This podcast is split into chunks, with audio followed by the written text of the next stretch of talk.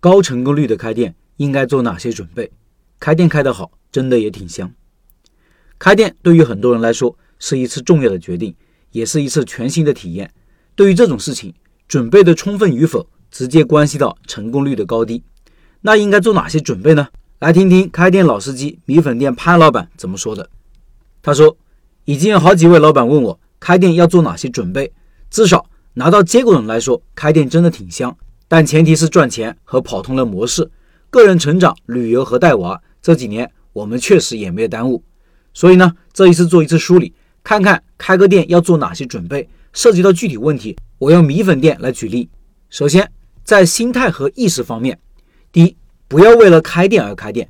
开店可以是种工作模式，是种生活方式，是种投资逻辑。所以你可以说，你开店是因为不想打工，是想换一种生活方式，是想创造一番事业。但终究别忘了，这只是你想卖产品是你，买货的可是你的消费者。消费者。不会为了你的情怀买单，但会为了他们心目中的美好付费。所以，你首先要找到一个市场，一个具体的需求，一个能打的产品来满足需求。第二，刚开始你不要幻想自己做个甩手掌柜，只需要动动嘴皮子的老板。除非你本身就是一个老板，手中有粮，心中不慌，买得起流量，请得起高素质的人才帮你解决问题。如果没有足够的试错成本，那就请自己成为那个高素质的人才。但是。一定要有做甩手掌柜的想法，在创业初期能够吃苦，才能获得后期的自由。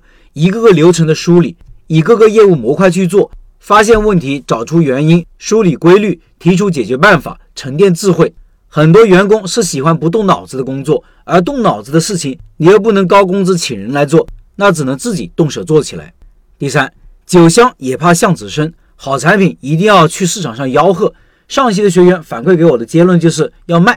我们家的产品能打，要敢于宣传，舍得宣传，持续宣传。老板就是应该做营销的，这是最重要的工作，没有之一。好产品是营销的一部分，但是一定得让大家知道你。在技术和能力方面，有学员说：“师傅，我不会。”我就说：“不会就学呀，谁都是从不会到会的。那我要不要找个餐饮店学习呢？直接到我店里自己上手，直到你学会为止。可我担心学会了做粉，店还是开不好啊。”那选址的时候跟我开视频，开业之前一起探讨活动。从开始学产品的时候，把短视频账号做起来，记录自己的成长过程和理念。开业之前就有一波人关注了。我怕我能力不够，忙不过来，开个粉店而已。按照这个配方，舍得放料，做得好吃，选址不错，做好宣传，生意自然不会差的。师兄师姐妹都给你打板了，怕啥呢？忙不过来就请人，请不到人，留不住人，就两个问题：工作安排不合理，钱没给到位。前提是你会做人，在资金和资源方面，我们做市场有几大要素：信息、市场、技术、产品、资金、人才、设备等等。不同的业务、不同的阶段，重要性不一样，但都有其不可替代的作用。第一，市场资源，理解市场本身，你才知道什么是市场资源。人们需要的不是门店，不是产品，而是产品能够帮助解决的具体场景下的具体问题。可以是功能上的，可以是情绪上的，也可以是情怀和梦想背后对生活的意义的解读。流动的人心，不变的人性，这是市场的底层逻辑。旅游、手工、读书这一类短视频账号很火的原因在于，一群浪漫的人做着我们想做而不敢做、不能做的事情。你有没有因为喜欢一个博主的价值观而买了他的产品呢？我相信是有的。刚需市场则有点不一样，你会发现烟火气息和平价的产品长盛不衰。它也许不会日进斗金，但一定是细水长流。市场规模决定了生死线。我们做市场调研的时候，一定要调查的是密度和数量，这两个数据决定了规模。大城市能做的生意，小城市不一定能做；西南能做的生意，东北不一定能做。第二，产品和技术。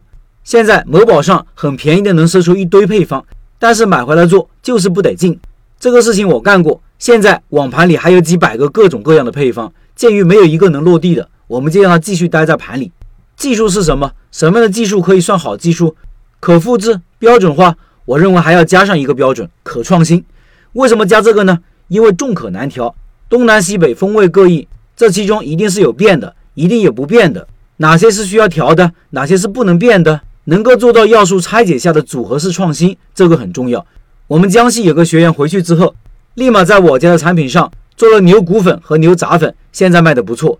一招鲜吃遍天，我也期望可以得到一个独门的绝技。一铺养三代的年代过去了，剩下的成功案例不多。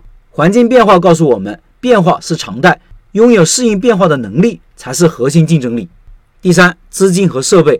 总有老板问我，开一个粉面店要多少钱呢？具体问题具体分析，没有标准答案。没有经验的建议前期多看看选址。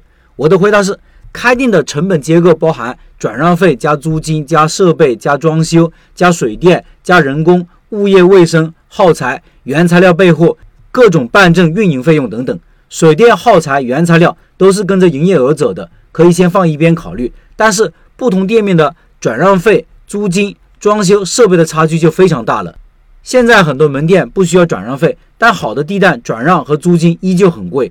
装修和设备与自己的定价相关，所以也只能是具体问题具体分析。目前我的学员基本都采取了平价经营的模式，设备投资不超过一万元，开店投资都不会超过五万，经营起来压力不大。有好几个老板都是一千到两千左右的营业额，慢慢的在做推广，房租人工都不贵，可以慢慢做，心态很平和，也很乐观。简单开个夫妻店。